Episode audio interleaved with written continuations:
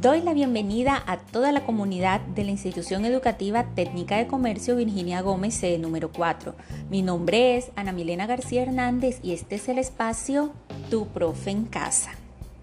Nuevamente en este día iniciamos con la sección El estudiante responde. A continuación daré paso a una llamada grupal con tres estudiantes.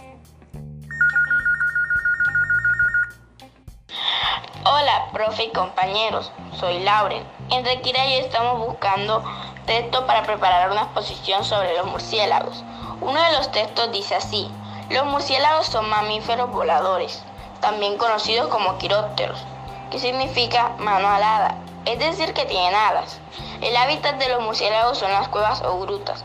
Su nombre proviene del latín mur, que quiere decir ratón, y la palabra española ciego, los murciélagos se clasifican según el tipo de alimentación, pues algunos se alimentan de insectos, frutas, del néctar de las flores o de sangre de algunos animales. También tienen la capacidad de orientarse mediante la emisión de ultrasonidos que se conoce como ecolocalización.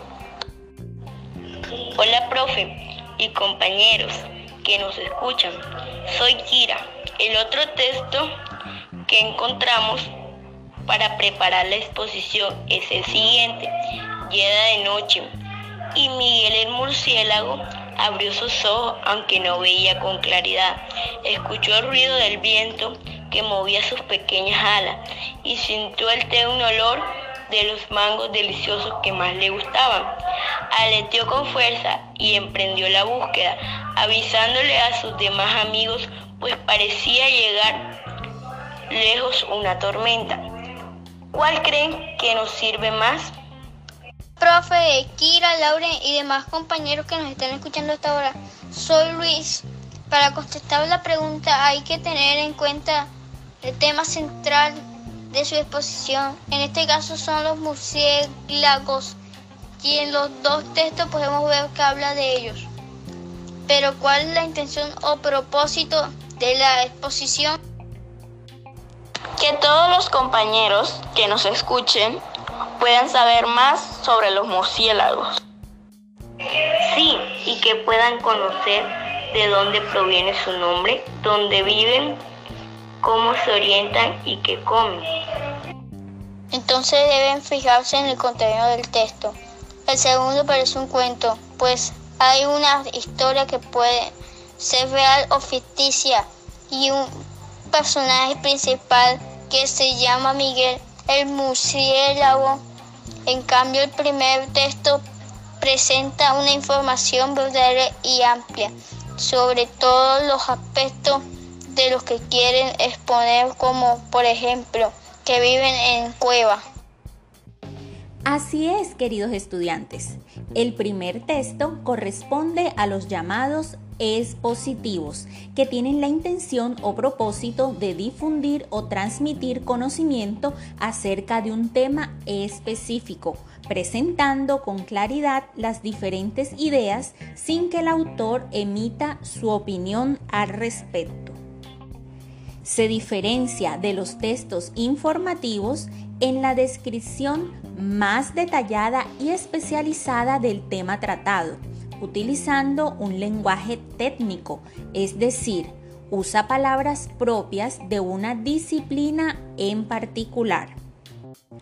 Aunque hay diferentes clases de textos expositivos como los divulgativos que están dirigidos a todo público y los especializados que requieren conocimiento previo del lector y su uso del lenguaje técnico, su estructura es igual al de los textos informativos, es decir, que tienen un título, introducción, desarrollo y conclusión.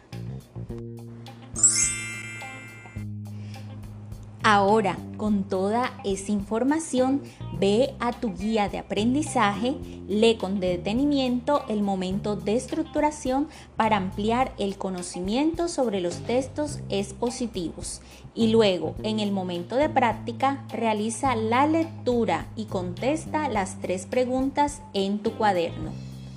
Al finalizar, dirígete al momento de transferencia y realiza una nueva lectura titulada En busca de los secretos de Júpiter y responde las cinco preguntas en tu libreta.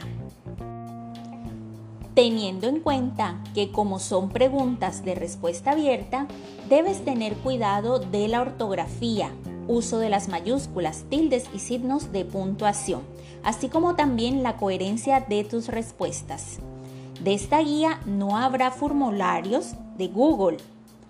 Por tanto, el día viernes deben enviar las fotos de sus actividades del cuaderno. Además, enviar un video no mayor a dos minutos con la exposición que te sugieren en el momento de evaluación. Escoge el planeta que te llame la atención, prepara tu exposición y manda tu video. En el video no olvides dar el saludo, presentarte, mostrar el tema y el contenido que vas a exponer y finalmente despedirte. Muchas gracias a la conversación entretenida de mis tres invitados de Quinto B. Lauren Valenzuela, Kira Pereira y Luis Gutiérrez. Esperamos haber sido de gran ayuda. Puedes repetir este podcast tantas veces como lo creas necesario. Soy la profesora Ana Milena García Hernández y nos encontraremos en el próximo episodio de este espacio Tu Profe en Casa. Si quieres más información, contáctate con tu profesora de grupo a través de los medios concertados con ella y en el horario indicado. Recuerda, quédate en casa.